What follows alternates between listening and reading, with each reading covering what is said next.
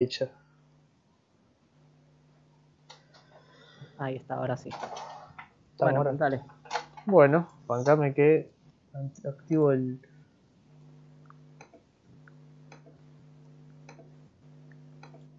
El power.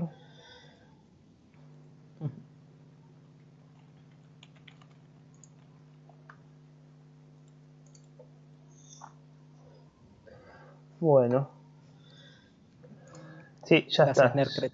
Ya estaría entonces, ahí está. Ahí está, Nerker nos salvó. bueno, acá que paso el link y ya arrancamos con... Eh, ¿Nos están escuchando? Eh, ¿Estamos desmuteados o no? Sí, sí, sí, estamos desmuteados. Ah, Te lo chequeo, pero, pero sí estamos desmuteados. no, viste, no. Nos volvimos autoritarios acá. Olvídate. No. bueno. Acabó la joda. Se acabó la joda, loco, basta. No. bueno. ¿Qué te iba a decir? Bueno, estamos en la, en la novena. La novena edición del, del podcast de los viernes. Eh, nada, ya, ya más tranquilo porque no, ya terminamos la semana intensa de los finales y eso. Así que bueno. Hoy vamos a hablar sobre bueno este temita que estuvo en la semana ahí dando vueltas, que es el tema de la deuda. Que dicen ya me parecía raro. Ya me parecía raro que restringen comentarios en un canal. en un canal libre, qué grande. no, bueno, vamos a hablar sobre la bueno, sobre la deuda básicamente, que es lo que más estuvo, se estuvo hablando, no lo podíamos dejar pasar. Y bueno, sobre básicamente un poco ubicarnos en la realidad, ¿no? De lo, de lo que se habló un poco, de lo de los números, de cómo está Argentina actualmente. Así que, que bueno, esto, ¿qué día, qué día fue que se anunció? ¿El, el miércoles puede ser? ¿O por ahí? ¿Martes? Sí, ¿Que se juntaron? Sí, a mitad de semana. mitad de semana. Que bueno, básicamente eh, se logró, digamos, ahor- bueno, ahor- tipo hizo que esta negociación creo que se negoció, la negociación iba por la, por una, digamos, con los acreedores que querían el, creo que entre el 55 y el 60% de cada 100 dólares que digamos que se le pague. Eso es lo que buscaban los acreedores, básicamente. Y fue lo que terminaron consiguiendo, ¿no? Porque el gobierno iba con la intención de darles el 36, 34. Así que bueno, básicamente por ese lado terminamos accediendo a, a lo que querían ellos, ¿no? O sea, no, no- como no tuvimos mucho margen de poner... Bueno, no tenemos margen para nada, ¿no? Pero menos para ponerle margen a, a, cuánto vamos a querer pagar, ¿no? Si no, bueno, ya estábamos ahí y se pagaba lo que se pagaba, punto, mucho, porque ya venís pateando la, pelota y la, bueno, hace bastante, ¿no? Y bueno, y con esto se terminó de, de patear, digamos, ¿no? Un poco más para adelante, yo creo que al, tipo, es- esto lo que se negoció básicamente es como, no sé, como jugar la Copa Libertadores, jugar acá en cancha, soy Chacarita, empaté una, gané 1 a 0 a un equipo boliviano y después tengo que ir a la, altura a, jugar la vuelta y es como, sí, está bien, ganaste 1 a 0 en tu casa, pero después tenés que ir a jugar a la altura, ¿viste? Vas a, jugar contra... O sea, básicamente fue como algo que te, te salva muy a corto, a corto plazo, ¿no? Porque tipo no desapareció la deuda ni nada por el estilo. Qué, qué buen ejemplo. Está bueno el ejemplo, ¿viste? Sí, hay muchos ejemplos, pero ese, ese estuvo estuvo bueno. No, eh, bueno, a ver, el reperfilamiento es, es a- así es, te da respiro momentáneo, ¿no? Porque digamos que para los años entre 2025 y, y 2035, eh, que, a ver, suena lejos, pero, o sea, son, a partir de cinco años ya vas a tener un, eh, que empezar a pagar y pagar fuerte to- toda la deuda que acumulaste ahora y que reperfilaste para un futuro. Entonces, eh, sigue siendo un panorama complicado, pero bueno, es un, es un alivio momentáneo lo que, lo que se consiguió. Sí, básicamente se, se llegó al acuerdo este, bueno, el gobierno lo festejó mucho, porque bueno, obviamente no le venía saliendo una. Y bueno, esto es como, como lo que se decía, ¿no? Tipo, creo que escuché a Guzmán o no sé a quién decir que, bueno, gracias a este alivio, digamos, bueno, ¿qué hizo esto? Bueno, obviamente este alivio fiscal, entre comillas, ponele, hizo que, bueno, baje la tasa de interés, el precio del dólar también caiga, obviamente, tipo algo, tampoco... Pero bueno, hizo que descienda un poco el valor, de, tipo que baje el precio del dólar. Pero bueno, eh, es muy contradictorio lo que dice Guzmán porque te dice, bueno, ahora con este, porque ahora tenemos, somos, ponele que entre comillas, digno de crédito, ponele. Eh, te dice, bueno, ahora con esta guita, si podemos cerrar algún acuerdo o algo, bueno, vamos a invertir, digamos, ¿no? O sea, esa plata. Y vos decís, bueno, wow, ¿en qué vamos a invertir? Y es lo mismo que viene fracasando una y otra vez en la Argentina. Entonces, está bien, tenés un alivio y vos vas a volver a repetir lo que viene saliendo mal, digamos. Entonces, como por, ese lado. Y, y la otra cosa es que, tipo, te dicen, o sea, que yo también escuché que, que es importante acceder a los mercados de, financiación, o sea, por, por el tema del coronavirus, ¿o no? Que tipo, que bueno, como en la ah, pandemia, que se necesitan fondos extra. Pero, o sea, la excusa de Macri era que estamos en en crisis, que, que, no quedó nada y que había que tener eh, financiación para hacer, eh, eh, digamos, la transición más, más leve, ¿no? Y después se iba a pagar con el crecimiento. Y acá es un poco lo mismo, onda, te pone otra excusa que le puede sonar más aceptable a alguna gente, pero, pero lo cierto es eso. Claro, sí, aparte, o sea, lo que siempre se hace acá es como, le echamos la culpa al que está atrás, pero la deuda se la pateamos al que está para adelante, ¿viste? E, esa es la, es la estrategia, básicamente.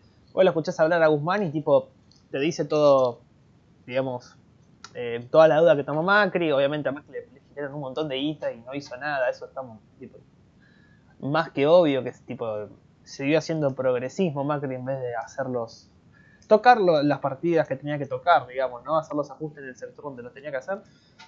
No los hizo, tipo tiene toda la razón del mundo ahí Guzmán, pero se, tipo se olvida también de Guzmán de aclarar que básicamente, a, ver, Macri no recibió un, en 2015 Argentina no tenía superávit, o sea, también tenía déficit fiscal, o sea, estábamos, estábamos creo que tenía un déficit fiscal entre 5 y 6 puntos en 2015 Argentina. O sea que mm. es, siempre es echarle de culpa al de atrás y patear la bola para adelante para que la pague el que viene después. Eso básicamente es lo que pasa. ¿sí? Y si no me equivoco, eh, defaultió deuda en 2014 Argentina igual. Sí, sí, sí, había defaulteado la deuda en 2014, pero sí, por ahí. Bueno, a ver, Néstor recibió el país por el de que lo más cercano de, un superávit que tuvimos fue en 2002. Que tipo, bueno, ahí Argentina recibe Néstor el país con un, superávit de, de, ¿Cuánto era? Yo creo que de 5 puntos, algo así en 2002, ¿no? Después de la crisis del 2001 recibe el país. Y el kirchnerismo dejó, o sea, en 12 años generaron un déficit fiscal, o sea, hicieron, se, comieron 12 puntos, digamos, del PBI, o sea, porque tenías un superávit del 6 y te fuiste con un déficit de 6, o sea, en 12 años te comiste 12 puntos del PBI, digamos, ¿no? Bueno, llegó Macri, ponele que al principio le, tipo, pudo hacer algo, pero después fue muy tipo, no llegó a nada y bueno, terminó siendo un progresismo como pasa siempre. Y bueno, y por eso terminó, digamos, como terminó y bueno, por eso hizo que vuelvan, otra vez vuelva, vuelva a asumir, bueno, otra vez el, el, populismo, digamos. Y bueno, tampoco, pues, nunca, nunca se terminó de ir en realidad, ¿no? Pero bueno, por él que en su imagen vuelva a Cristina, si querés así decirlo, o el kirchnerismo, de cierta forma. Y bueno, y ahora te venden, te siguen vendiendo el mismo discurso, ¿entendés? O sea, nunca se nombra eh, darle, darle una mano al sector privado y sacar, tipo, dejar de ahogar al sector privado, eh, tocar las partidas, reducir el gasto público, digamos, ¿no? Porque en cuestión el déficit se genera porque vos, el sector público, gasta más de lo que le ingresa. Y vos, yo no escuché un discurso de nadie decir, bueno, vamos a dejar de gastar más de lo que tenemos, ¿entendés? Entonces siguen vendiendo lo mismo, incentivar la economía Y ya estamos aburridos de escuchar lo mismo porque siempre. el resultado ya lo sabemos, ¿no? O sea, no es algo que estaba a la expectativa. Es, más, es, e, inclusive es al revés, ¿no?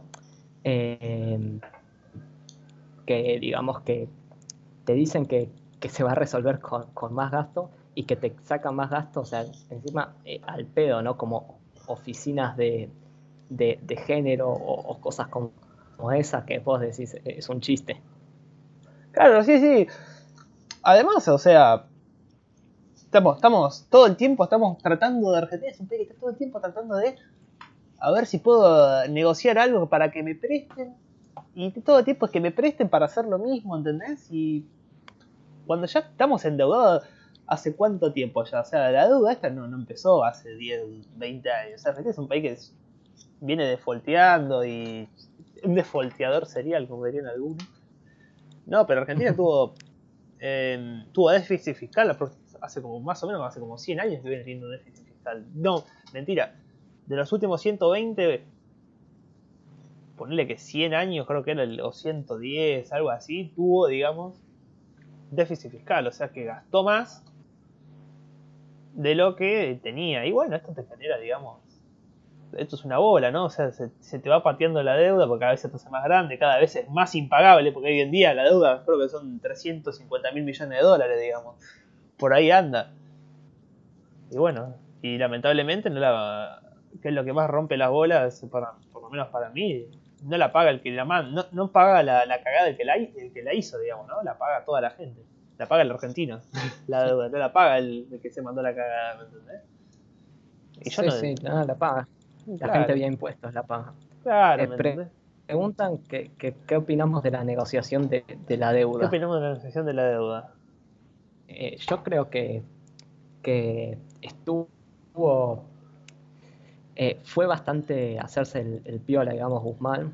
O sea, y Alberto diciendo que, no, que no vamos a mostrar nuestras cartas, que, que no, que, que el pueblo argentino la soberanía y todo eso y después te salen con que no tienen plan económico.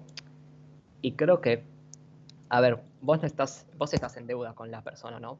Te guste más o, te guste menos.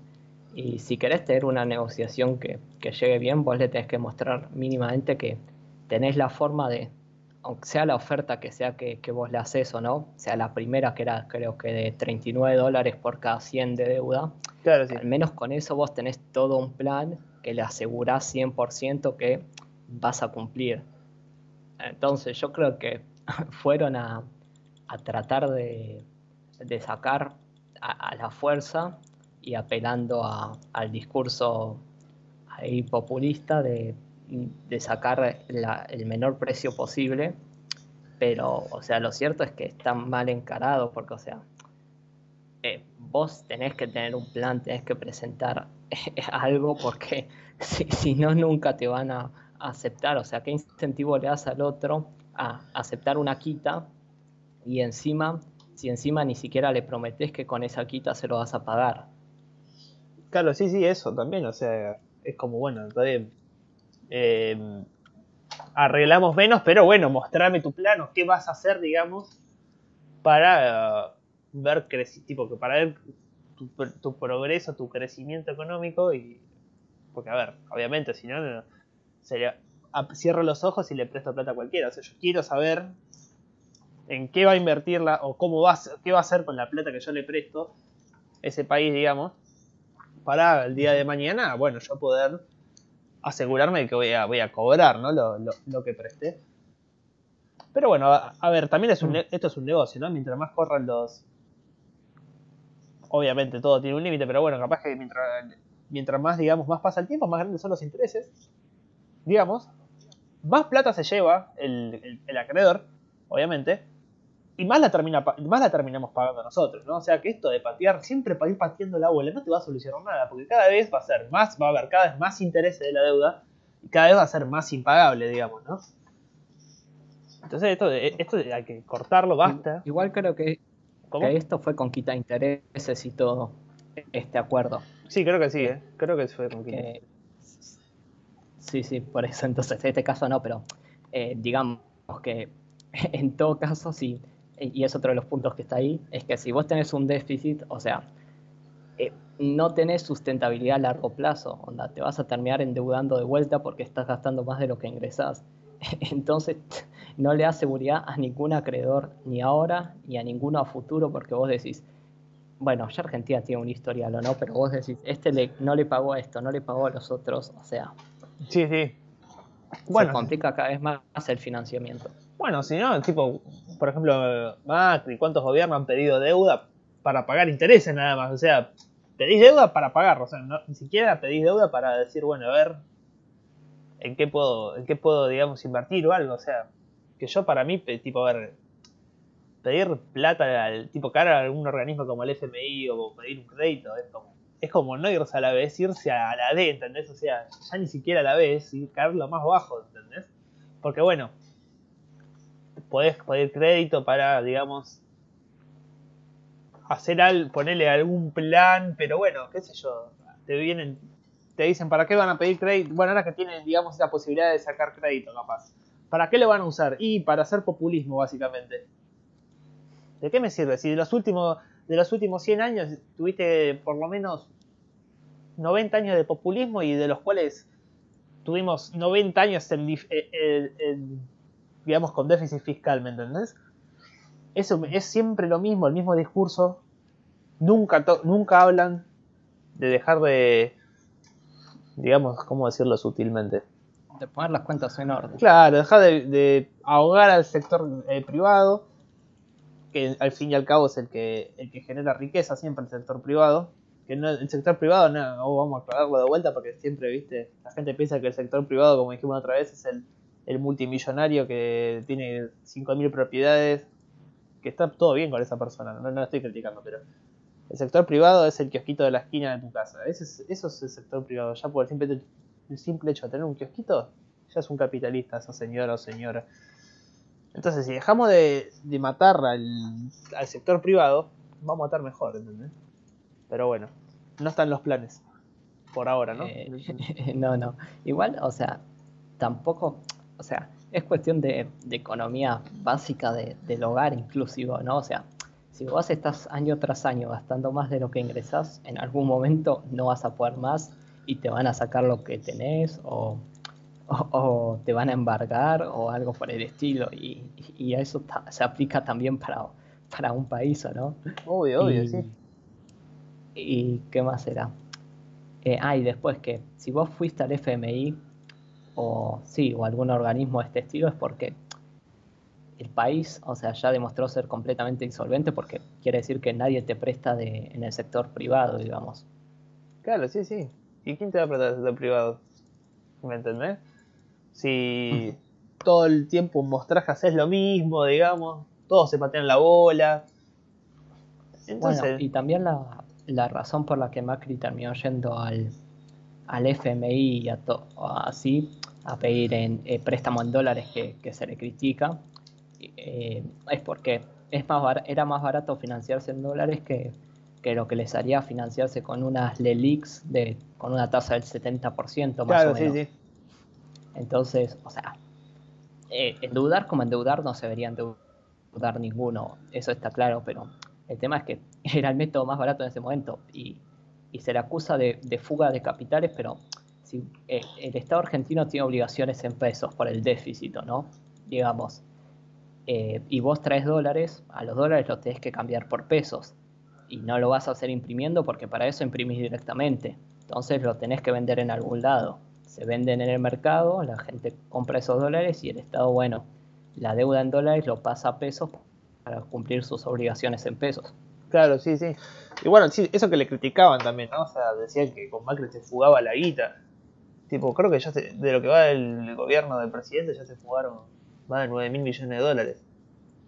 Es más, a, las, a, poner todas las restricciones que pusieron, no solo que, tipo, lograron de cierta forma que eh, no te entren más dólares, sino que de cierta forma eso incentiva, digamos, a terminar no digamos, que no haya una inversión o que no te digo que haya una fuga directa, pero que no haya la inversión, porque vos venís a invertir a la Argentina con todas las restricciones que tenés hoy, con, que importás y, y te liquido el, dólar tipo negro hasta 130 y yo te, estoy dando 60 mangos por dólar. Primero que así no te voy a invertir un carajo, o sea que no solo que con todas las restricciones hacen que no entren más dólares a la Argentina, sino hacen que se terminen fugando los que pueden, o simplemente que no haya más inversión, ¿no? Digamos, de por parte de la, del, sí, de la industria local, si vos querés, ¿no? Digamos.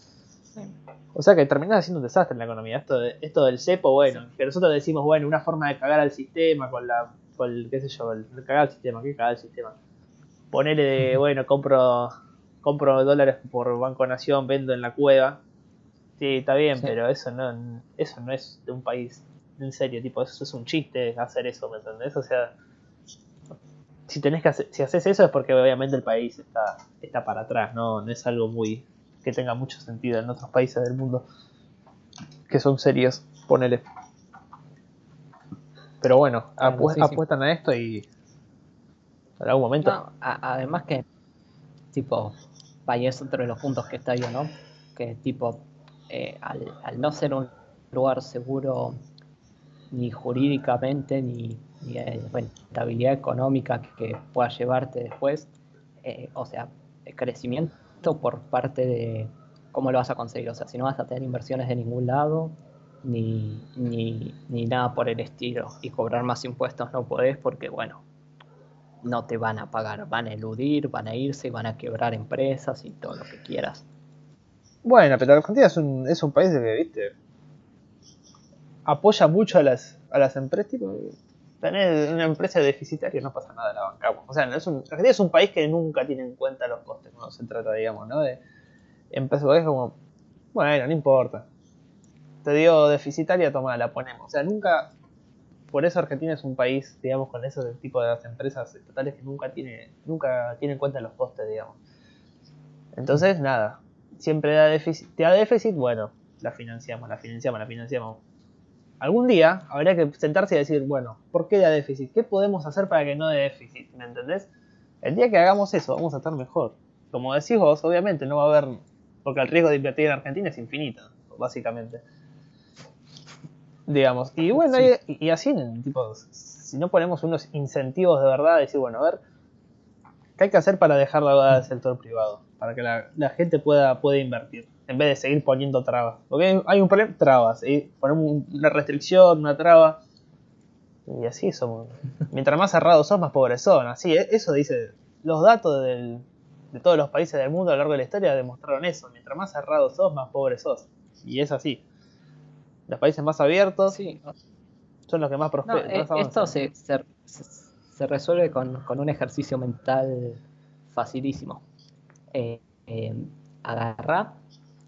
e imagínate, vos decís que tenés que cerrar el país para dar más trabajo adentro, ¿no? O sea, para fomentar la industria local y todo eso, ¿o no? Sí. Bueno, yo tengo una idea mejor. ¿Por qué no cerramos las provincias? O mejor, los municipios. O mejor, las personas. Quédate vos solo en tu casa, cultivá vos, eh, producí energía vos, criá ganado vos, hacé todo vos. Vas a ver cómo te llenas de trabajo, 24 horas trabajando, pero vas a ser más pobre que nunca. Claro, sí, sí. Y porque justamente vos tenés que... la maravilla del libre mercado, digamos, es el poder intercambiar eh, bienes y servicios con, otras partes del mundo, digamos. O sea, yo, por ejemplo, no voy a ser bueno produciendo todo lo que, lo que consume la gente que vive en, un país, en mi país. Yo soy argentino y no voy a ser bueno, tipo... Esto es, tipo, por más que quiera, no voy a ser bueno produciendo energía, tipo todo. Entonces tengo que decir, bueno, a ver, ¿qué soy mejor produciendo? Argentina. Bueno, soy un país que puede producir alimentos para 400 millones de personas. Perfecto, yo me encargo de producir alimentos. Mientras tanto, qué sé yo, otro país más chiquito, Inglaterra, ponele, que no tiene espacio para cultivar, y no puede plantar ni una, huerta de papa porque no tiene lugar. Listo, Inglaterra es bueno produciendo energía. Ay, perfecto, ahí tenemos un intercambio yo le compro energía a Inglaterra y le vendo alimentos. Entonces hay que buscar esas negociaciones y no hay que cerrarse con uno o dos países. Lo bueno de la globalización y todo esto, de poder abrir el mercado, es que podés buscar, aparte de que se te da, digamos, eh, digamos, la economía tiene mejores bienes, eh, al, al, cerrarte la economía lo que haces es terminar perjudicando a las personas que viven en ella, porque básicamente las haces comprar bienes de una, de un peor, de una peor calidad y capaz con mayor precio, cuando lo puedes hacer, digamos, podés adquirir ese bien de mejor calidad a menor precio, digamos. Y así la gente puede gastar más, o no gastar más, tener, poder dividir más los gastos, digamos, ¿no? Y tener mejores, mejores bienes, ¿no? Y servicios. Apoyar a las pymes. ¿Qué dice? Sí, Bajar sí. el costo político de apoyar a las pymes, no matarlas con impuestos y cambiar las leyes laborales. Sí, sí, sí, completamente. O sea, las pymes acá te- no, no podés. Es in- es- es- son inviables las pymes. ¿Cuántas pymes van que quiebran los últimos, en los últimos años? Porque no le vamos a echar la culpa a nadie acá, ¿eh? porque Sí. todos, todos están haciendo la misma cagada. ¿eh? No, no vamos a diferenciar porque Macri, Cristina y Alberto Fernández. ¿eh? Porque el Macri, Cristina y Alberto Fernández no te hicieron la cosa como el culo. Nada. Porque no por algo. En 2002 había superávit y cuando, cuando, como dijimos, se fue Cristina, había déficit fiscal, se fue Macri, había déficit fiscal y tenemos déficit fiscal. Entonces no me vengan con, es- con esa pelotudez de no, porque esto y porque el otro. Los tres, uno peor que el otro, uno más nefasto que el otro. Así que sí, sí, eso, bajar el gasto, el costo político, y bueno, eso se intentó hacer, de bajar el costo político.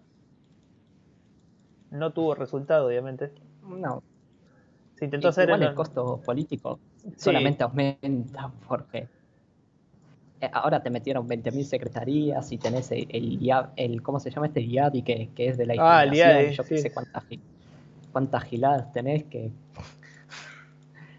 Sí, están real pedo. Bueno, lo de bajar el, lo de bajar el costo político sin- lo intentaron hacer en. Bueno, eso ya lo habíamos hablado en un podcast igual. Eh, lo nombramos. Lo intentó hacer eh, Caballo en el 94 y lo, lo rajaron. Cuando di el discurso, que un discurso, uno de los mejores discursos, creíble discurso que dio Caballo en el 94, lo rajaron.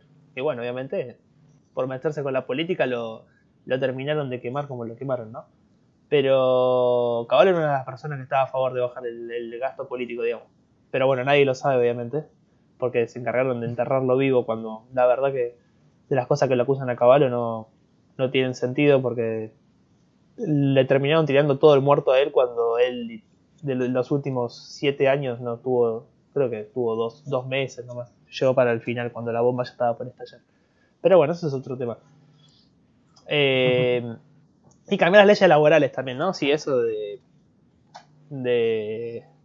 de que. ¿Cómo era que, que- que te dicen algunos de que cuando contratas un, un empleado, más que un empleado, es un hijo, básicamente? Adoptas un hijo. Adoptas sí. un hijo en vez de contratar a un empleado. Y bueno, eso pasa porque no tenés flexibilización en, en todas las áreas, digamos, ¿no?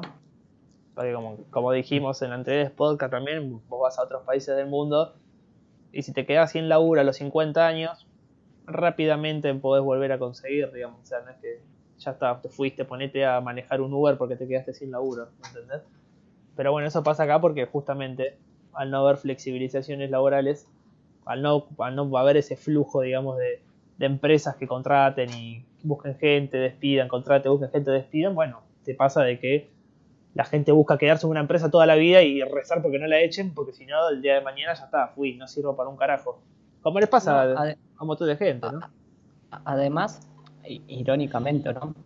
Con todas estas leyes que hay y todo, los que crearon más puestos de trabajo en un último tiempo son todo esto, Globo o Rappi o to- todos que Literal. hacen estas entregas que, son trabajo en negro, ok, pero bueno, es mejor, va, trabajo en negro entre comillas o no, pero es mejor eso que, que no tener trabajo. ¿Y qué hacen encima? O sea, le ponen las leyes por las que no pueden conseguir trabajo en otros lados, se- le ponen esas mismas leyes para que no consigan ese trabajo, digamos, ¿o no? Ah, sí, sí, eso es lo, lo más gracioso, o sea. A ver, an- antes de no quedarme. Hoy en día te quedas sin laburo, ponele. Y bueno, qué sé yo, me voy, a, manejar un Uber Globo. Y bueno, pero ahí te, muest- te demuestra cómo quieren. Siguen impidiendo, ¿no? O sea, bueno, vamos a, prohibirlas, digamos. Y es como. Básicamente, a ver. La persona se queda sin laburo y eso es, lo- el único medio de, su- de sustentable que tiene, ¿no? Para llevarle a comer algo a la familia.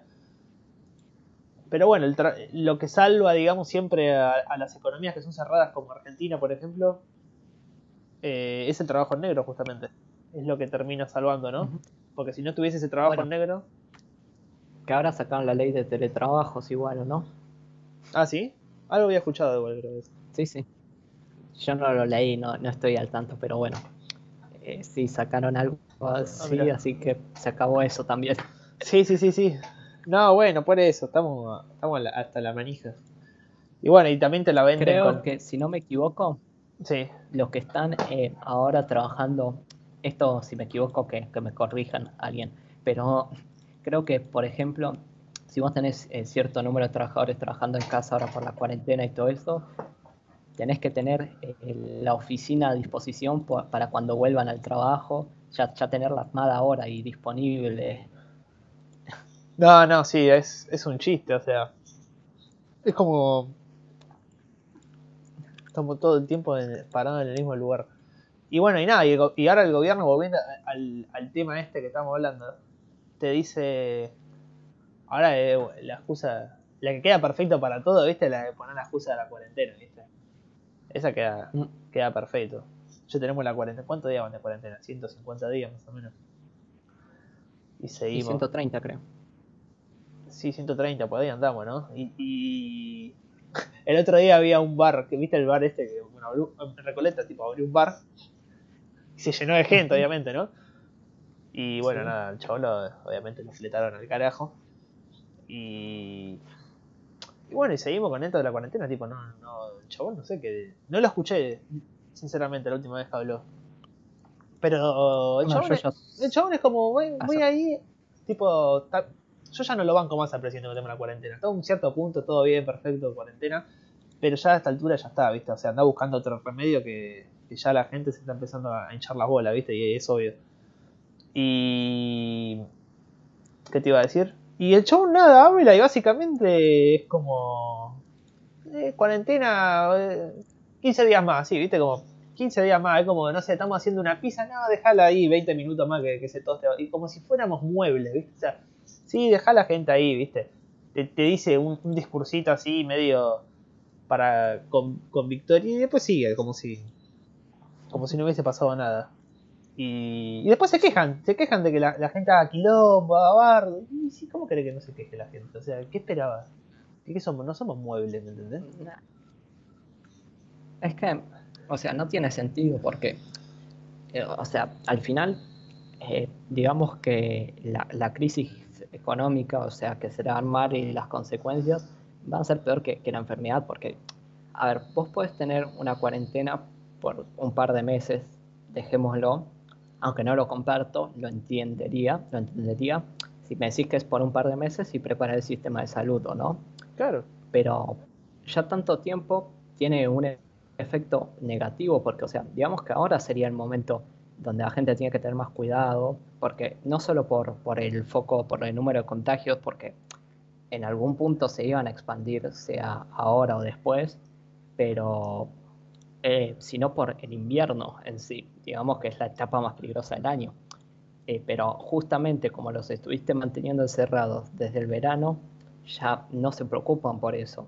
Y además como tomaste la medida extrema de tener encerrada a toda la gente, eh, no, no hiciste foco en las otras medidas que, que son necesarias para volver a la vida normal, porque vos si tuvieras una sociedad consciente no, que respeta la distancia de seguridad, que sale con el barbijo, que se, se cuida si está enfermo, hace la cuarentena uno mismo, ¿no? Que, que digamos que es lo que tiene que hacer en general el ciudadano, ¿no? Para en esta situación sería un ciudadano modelo, por así decirlo, ¿no?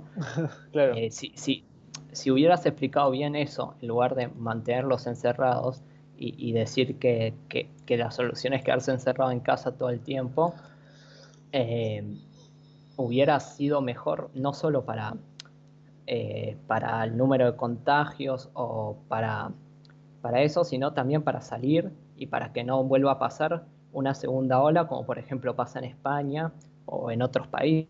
claro viste sí estoy hablando de la segunda ola en España sí sí.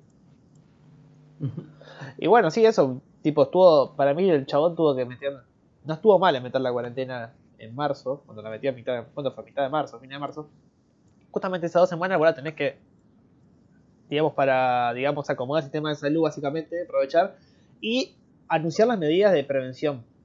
Y ahí una vez que con esas medidas, ahí alargar la gente a la calle. Si ve, bueno, que los contagios. Porque el problema no son. el problema de los contagios es la cantidad de muertes. Porque, tipo, si vos tenés contagios, contagios y la gente se recupera, no pasa nada. El problema es que no que haya. Que, que no haya muertes, digamos, ¿no? O sea, es lo que básicamente se busca. Entonces, vos mirabas eso, básicamente largabas a la gente a la calle y te ibas más, ibas viendo eh, abril, mayo, junio.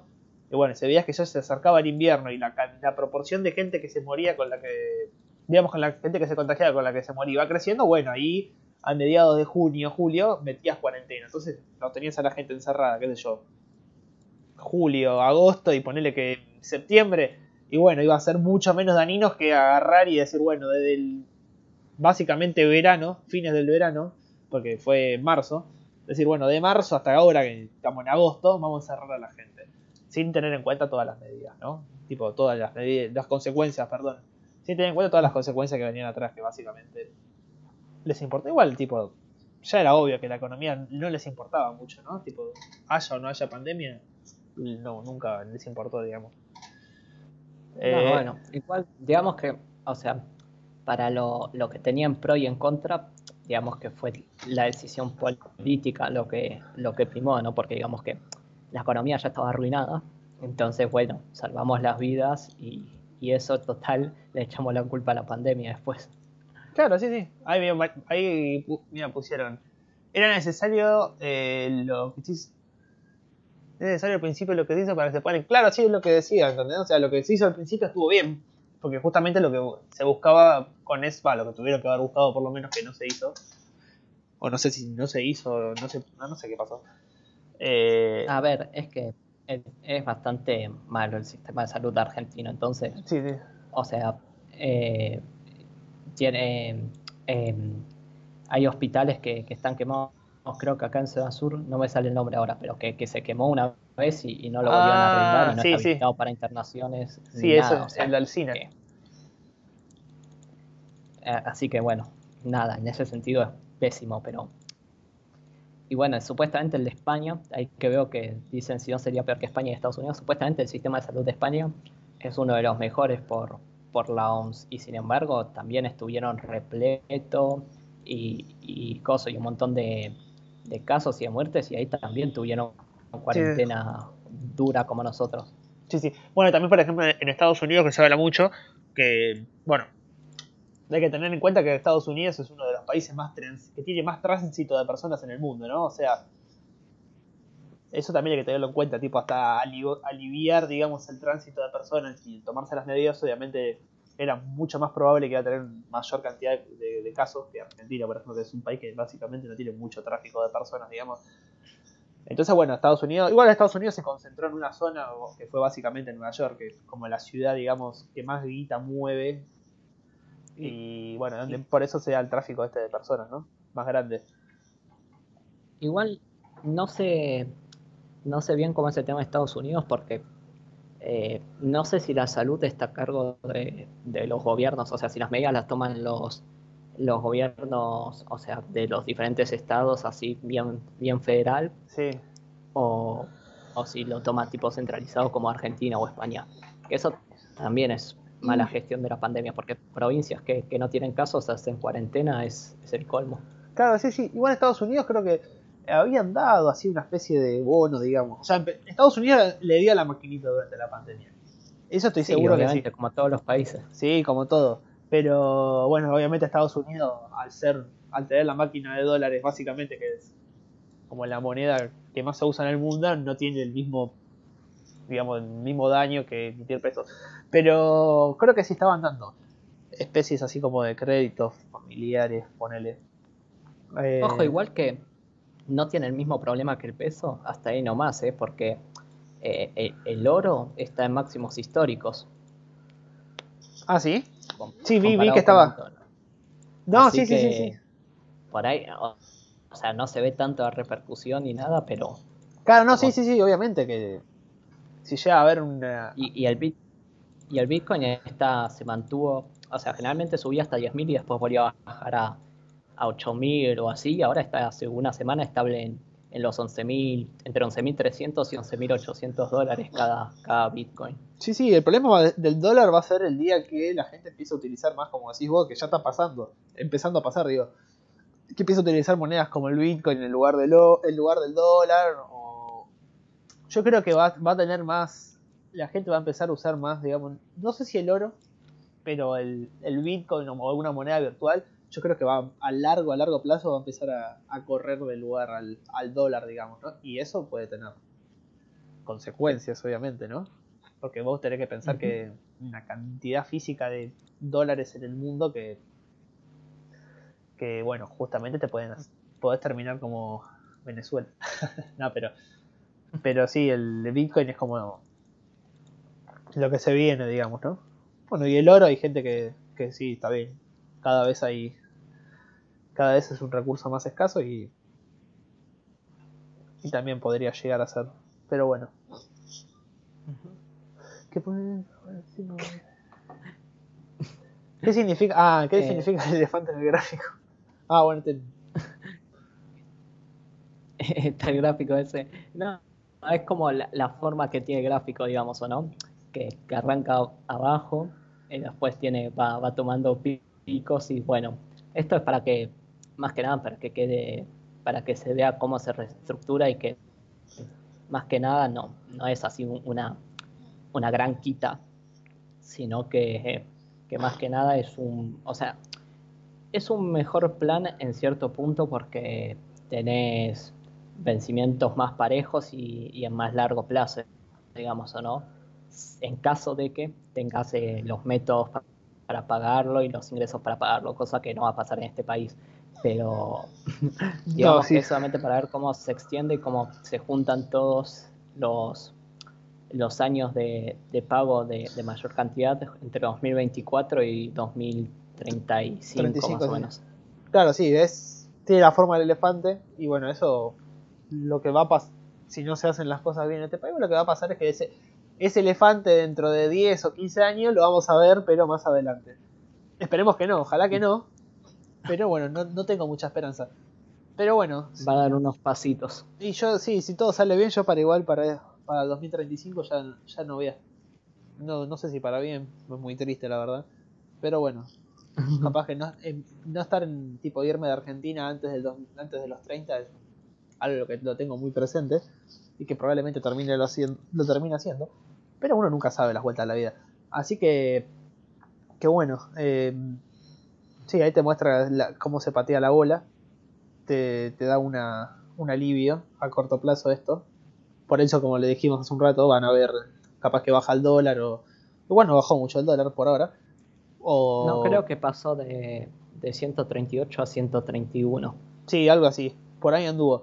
Y bueno, vas a ver una baja capaz que las tasas de intereses y te va a bajar el dólar, el líquido va a bajar, que es el que está atado al, a los títulos que cotizan en dólares en Nueva York, creo que era.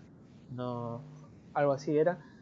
Así que seguramente vaya a bajar un poco el dólar. El oficial creo que está tocando los 100 mangos ya. Por ahí anda. Igual la brecha sigue siendo de 30 mangos, o sea, es una barbaridad, un montón de guita, o sea. No es que se achicó mucho la brecha, ¿no? Se achicó, pues sí, se achicó 10 mangos, pero sigue siendo muy, muy grande. O sea, es como subir 50 kilos y bajar 5 kilos, o sea, perfecto, pero seguís 45 kilos arriba, ¿me entendés? Ah, así que, así que bueno, ¿Cuándo va a ser, ¿cuándo va a ser el día?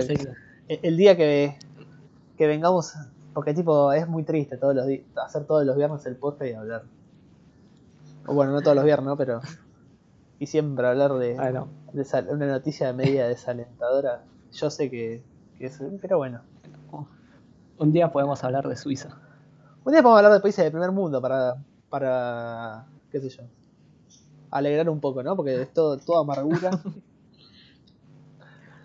Pero oh. bueno, no es que somos pesimistas, es que no somos, nosotros no, somos pesimistas, tipo, eh, mucha gente tipo me dice, no, pero Argentina, un país tan lindo. Y si es un país, tipo, yo nunca dije que Argentina es un país horrible, o sea, es hermoso el país, me encanta, buenísimo.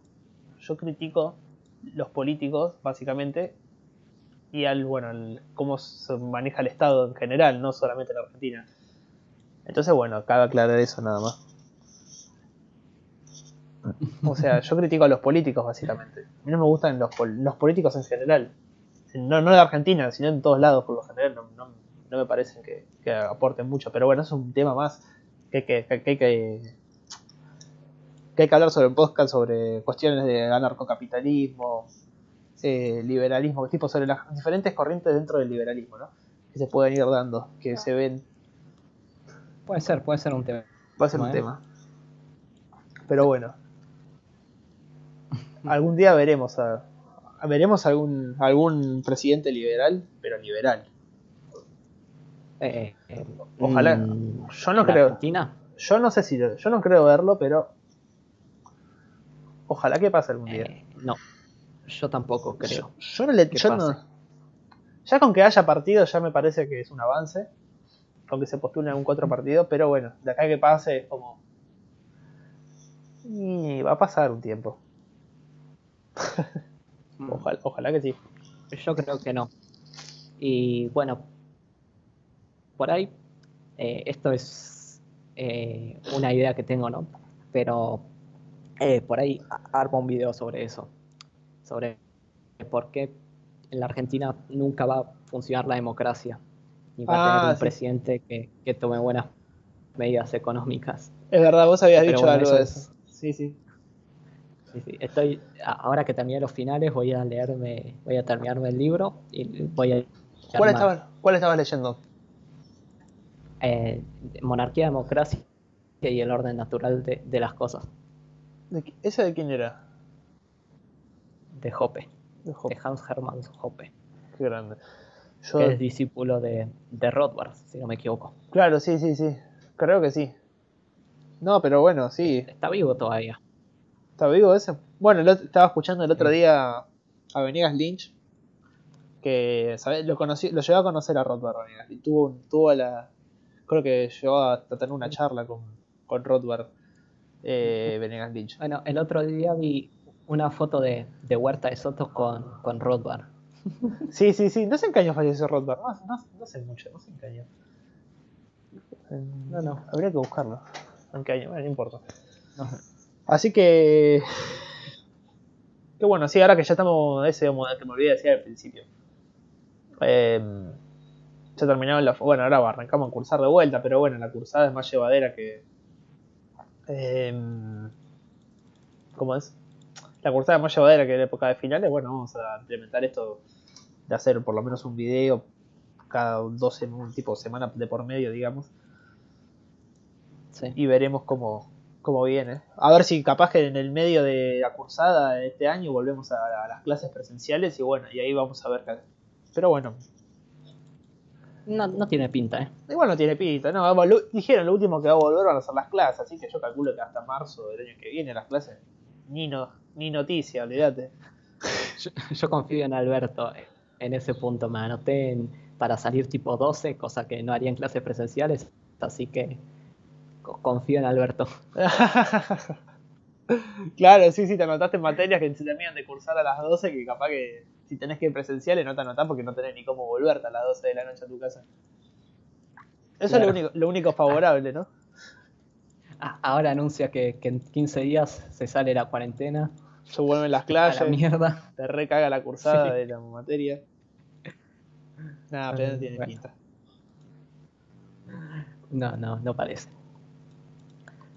Bueno, para cerrar, ¿qué tiene que hacer Argentina si, si quiere, Si quiere digamos, crecer. cumplir sus obligaciones? tener tiene superávit. que cortar el tener superávit. ¿Cómo se tiene superávit? O gastás menos o ingresas más.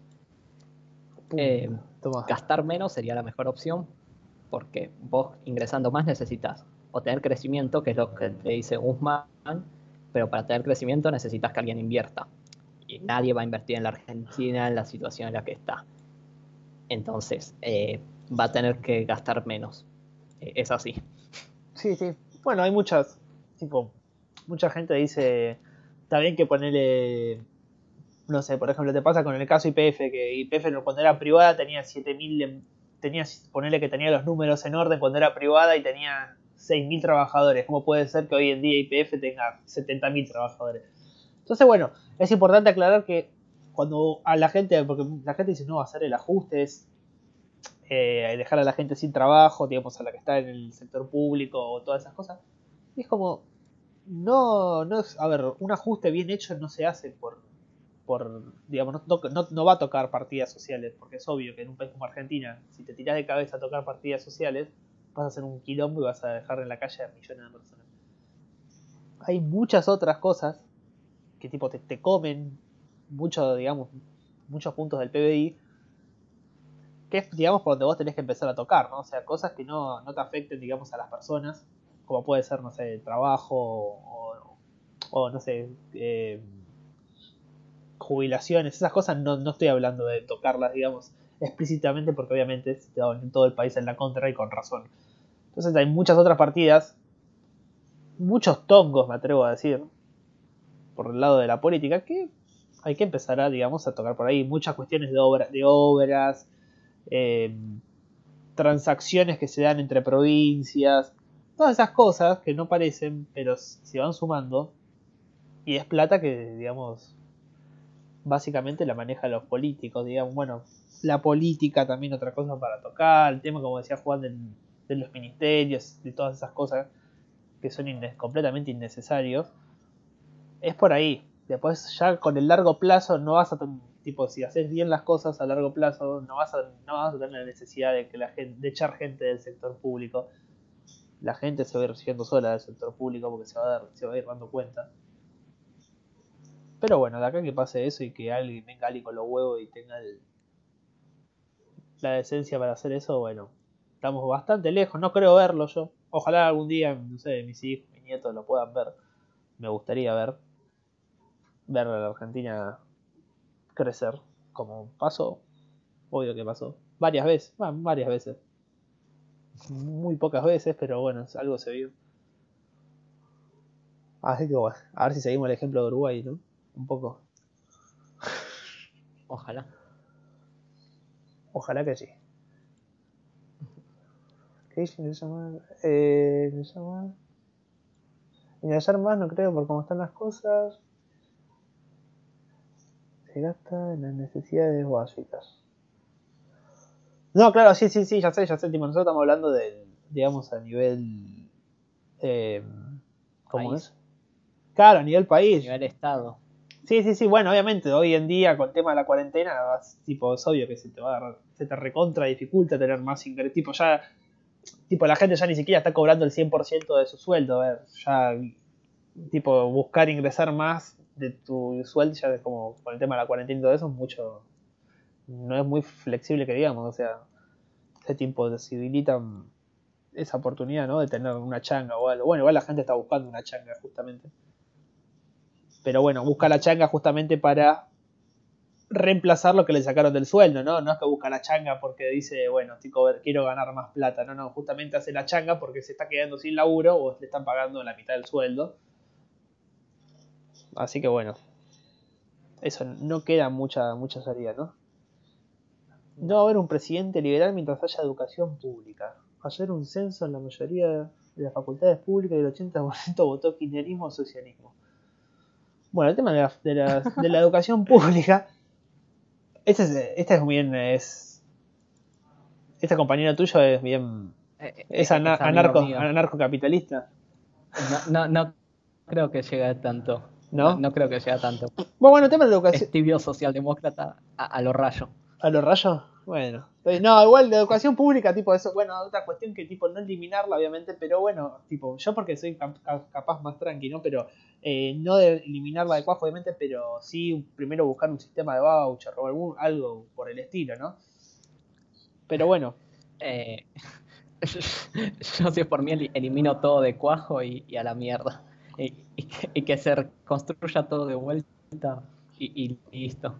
Bueno, también, pues por eso, tipo, eh, vos sos más anarcocapitalista, yo soy más capaz milartista o, o liberal clásico, capaz. Le, doy al reset y, listo, ya está, porque sí. Borrar todo.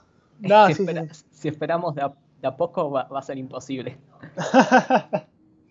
no, bueno, bueno, pero yo, yo voto, por ejemplo, con que, bueno, esto de, sí, tipo, tiene razón, con que tipo puede haber un cierto adoctrinamiento o algo así.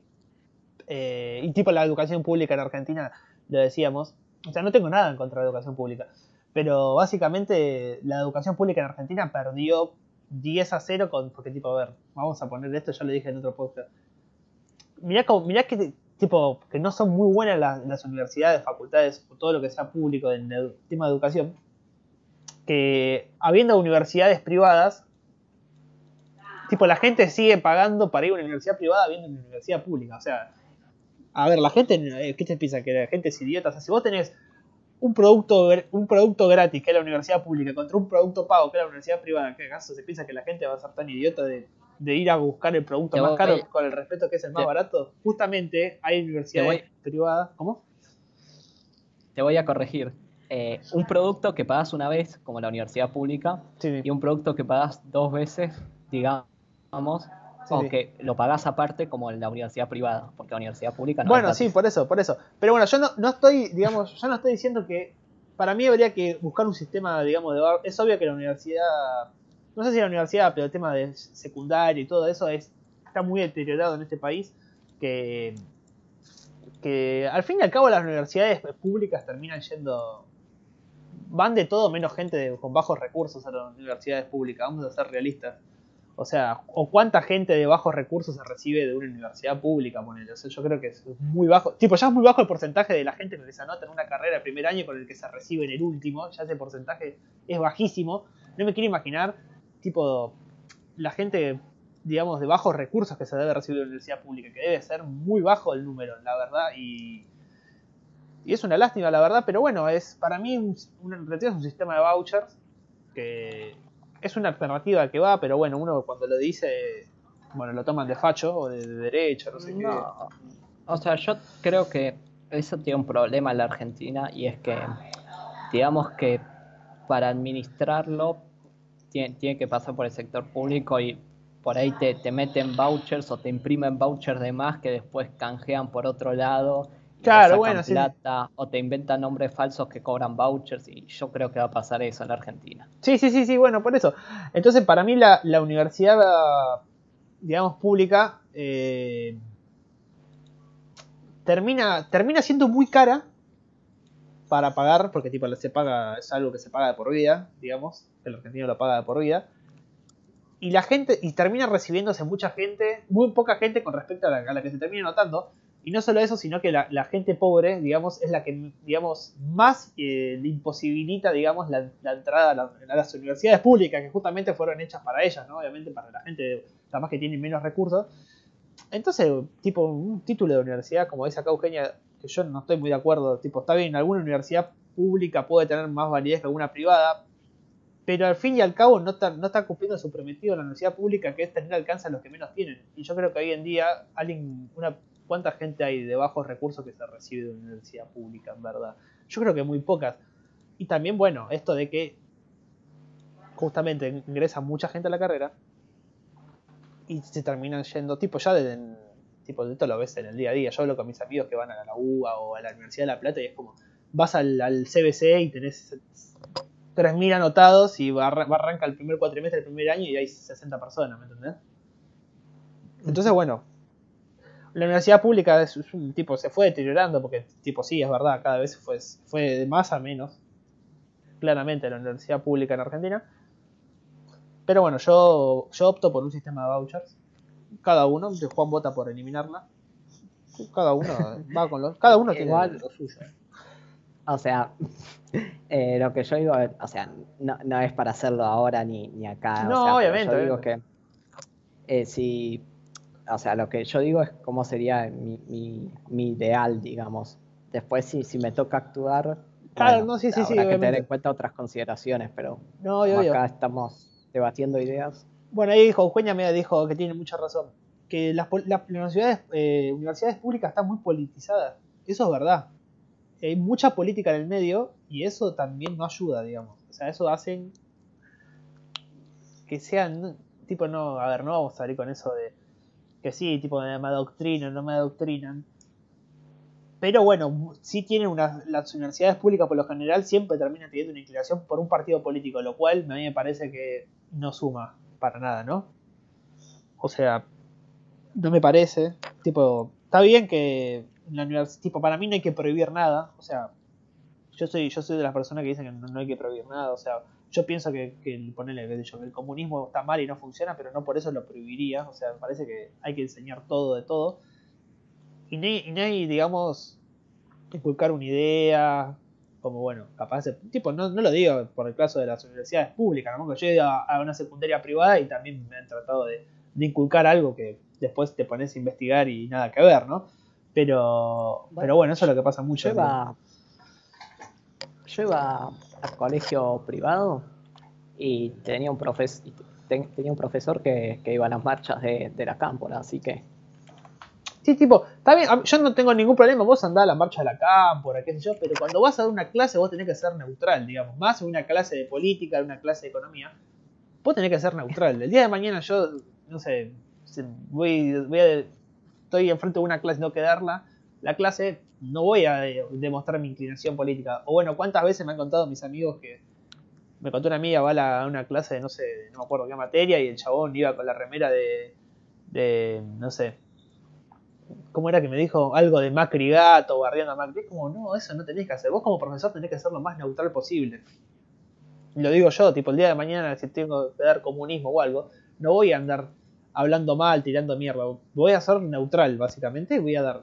Y hay que dar todos los puntos de vista sin hablar mal. Bueno, después vos podés dar tu opinión, dependiendo, pero vos tenés que dar todo, digamos, y ser neutral a la hora de explicar un tema.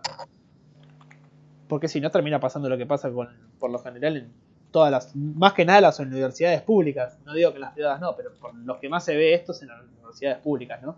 Que se, inclinan por una ideología, como pasa en la UBA o en La Plata, todas esas universidades públicas. Ese profe dijo que Macri era acomodar. bueno, ¿ves cómo que no? O sea, nada que ver. ¿Qué? bueno, sí, yo también, Yo, tenía una profe que decía que, que Macri era liberal también, o sea. Obviamente uno en ese yo tipo en ese momento era muy peto, digamos. Tipo, no tenía muchos argumentos, pero tipo algo le tipo yo sabía que, que lo que estaba diciendo no, me cerraba, o sea. Y bueno, después empecé a estudiar más y me di cuenta que una completa pelotudez y tipo es como de esa mina le estuvo vendiendo a los alumnos durante no saber cuánto tiempo ese tipo de cosas y bueno, nada que ver, o sea.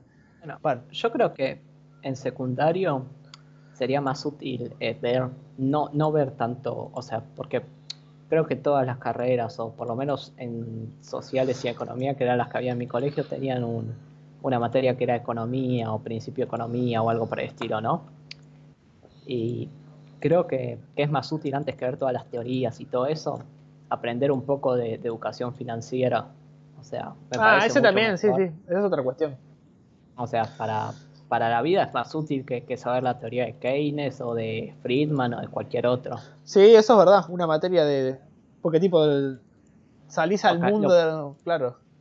Sí, lo puedes usar en cualquier momento de tu vida y te puede ser útil, hagas lo que hagas, o sea. Es que, es que no te enseñan que a manejar algo tan fácil. A ver, la plata la vas a ver durante toda tu vida, hagas lo que hagas, vas a, vas a manejar plata, vas a todo se va a resumir en plata, vas a ir a algún lado y vas a manejar plata, y en ningún lado te enseñan sobre educación financiera y cómo manejar el dinero.